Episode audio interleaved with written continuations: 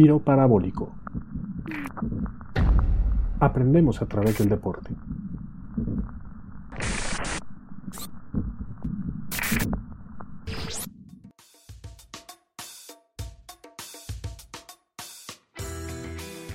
El viernes 26 de julio a las 12.24 del mediodía, tiempo del centro de México, los ojos del mundo estarán puestos en la ribera del río Sena, en donde unas 600.000 personas serán testigos de la ceremonia inaugural de unos Juegos Olímpicos más grande que se haya visto y con toda certeza de cualquier evento deportivo.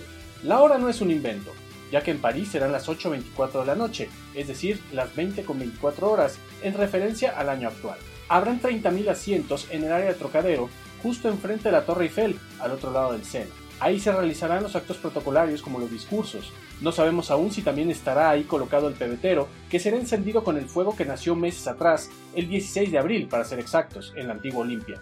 Lo que sí sabemos es que alrededor de 160 botes saldrán desde el puente Austerlitz, a unos 6 kilómetros al este, con los miles de atletas, entrenadores y delegados que formarán parte del desfile de las más de 200 naciones participantes en París 2024, en un recorrido que terminará bajo el puente Jena justo en medio del Trocadero y la Torre Eiffel. Lo escucharon bien.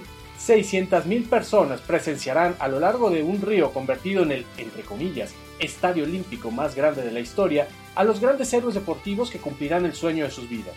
Hasta el día de hoy, la ceremonia inaugural olímpica más concurrida es la de Los Ángeles 1932, con más de 100.000 personas. En el próximo verano, la apertura de París 2024 contará con medio millón más. Y es que por primera vez, la inauguración de unos Juegos Olímpicos se realizará en vías públicas de la ciudad sede y no en un estadio. La logística para lograr que 160 botes, con los miles de participantes en la ceremonia, logren llegar en tiempo y forma a su destino, sin contratiempos y con total seguridad, es un asunto que en esta fecha aún está detallando el comité organizador.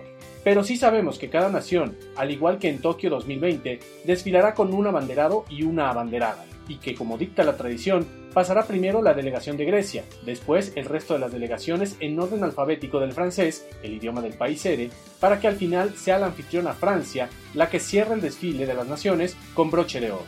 Aún no sabemos si los números artísticos y la parafernalia serán vistos solo en Trocadero o también en los 6 kilómetros del recorrido en el río Sena, podemos estar seguros de que la inauguración de París 2024 marcará un antes y un después para cualquier evento deportivo, luego de 128 años de los Juegos Olímpicos de la era moderna. Porque la ciudad monumento se fusionará con el deporte albergando las competencias en algunos de sus sitios más icónicos como la Torre Eiffel, el Sena, el Palacio de Versalles, la Explanada de los Inválidos o la Plaza de la Concordia, entre muchos otros. Faltan seis meses para ese momento y la expectativa ya es altísima desde la ciudad que vio nacer a Pierre de Coubertin hace 161 años, el hombre que revivió la tradición de los Juegos Olímpicos que se hacían en la antigua Grecia. Perdón, no me he presentado. Soy Ricardo Otero y esto es Tiro Parabólico. Soy un periodista mexicano con 18 años de experiencia, la mayor parte de ellos en medios deportivos, y en lo que me he especializado es en el movimiento olímpico y los Juegos. ¿Por qué rayos este podcast se llama Tiro Parabólico? Se preguntarán ustedes. Les cuento. En la secundaria tuve un profesor de física muy aficionado al deporte, en especial al fútbol, y su método para enseñarnos cómo funciona el tiro parabólico fue con una aplicación práctica, un batazo de béisbol. ¿Cuánta distancia recorrerá la pelota luego de ser impactada con un bat a cierta velocidad y con cierto ángulo? De hecho, cualquier objeto que sea lanzado, una pelota, un balón, un ovoide, una jabalina, un disco, una bala o un martillo, describe una parábola en su recorrido. La física puede demostrarse con prácticamente cualquier momento del deporte, pero uno puede aprender de muchas cosas viendo un partido o al estar al pendiente de un torneo. He aprendido mucho de las capitales del mundo y la ubicación geográfica de los países. Hay ciudades de Estados Unidos de las que no conocería siquiera su existencia si no tuvieran un equipo en la NBA, la NFL o en las grandes ligas. Para entender la industria del deporte en cualquier parte del mundo, se necesitan conocimientos básicos de economía. Cada selección nacional, del deporte que sea, transmite aunque sea un poco de su cultura y costumbres y las sedes de los grandes eventos deportivos encuentran un escaparate en ellos para exhibir su arte, idiosincrasia y cosmogonía.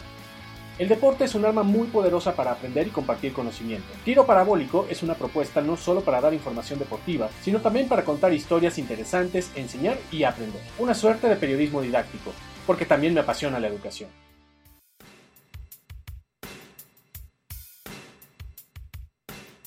Este primer episodio surge a exactamente seis meses de la inauguración de París 2024, por lo que desde hoy y hasta el 11 de agosto, el día de la ceremonia de clausura, me enfocaré en lo que se viene para los próximos Juegos Olímpicos. con noticias sobre los deportistas mexicanos y de otros países que se preparan para competir. En estos próximos seis meses, además les mostraré lo básico sobre la mayoría de las disciplinas que tendrán competencias en París 2024. En este primer episodio tendremos al deporte rey, en una de sus diferentes modalidades, porque el atletismo reparte 48 medallas de oro. Sí, lo escucharon bien, 48, prácticamente el 15% de todas las que se repartirán en París 2024 pero para no volvernos locos, hablaré solo de la modalidad de atletismo de pista. Todas esas pruebas que se corren sobre una pista de tartán ovalada de 400 metros de largo, donde el objetivo es simplemente ser más rápido que los demás.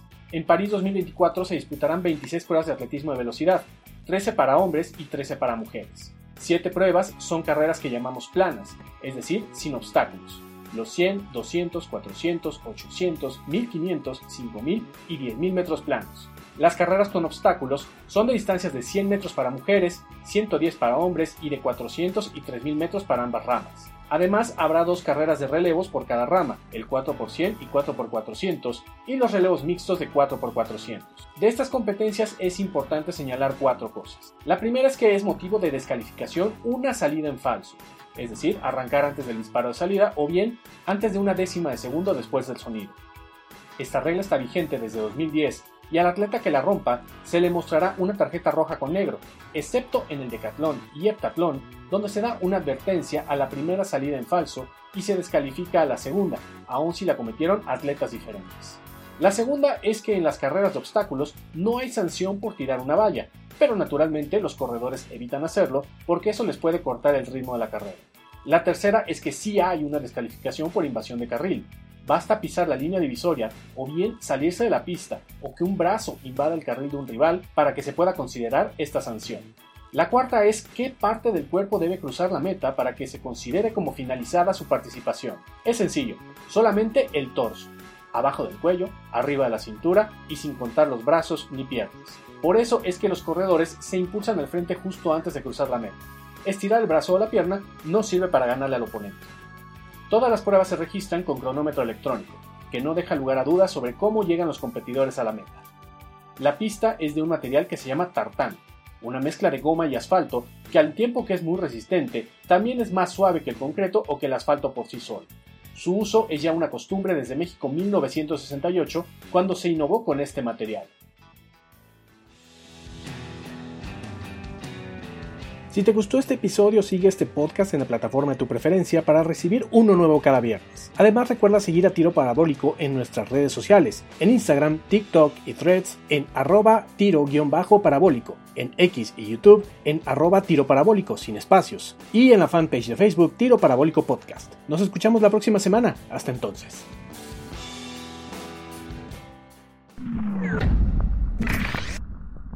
Tiro Parabólico Aprendemos a través del deporte.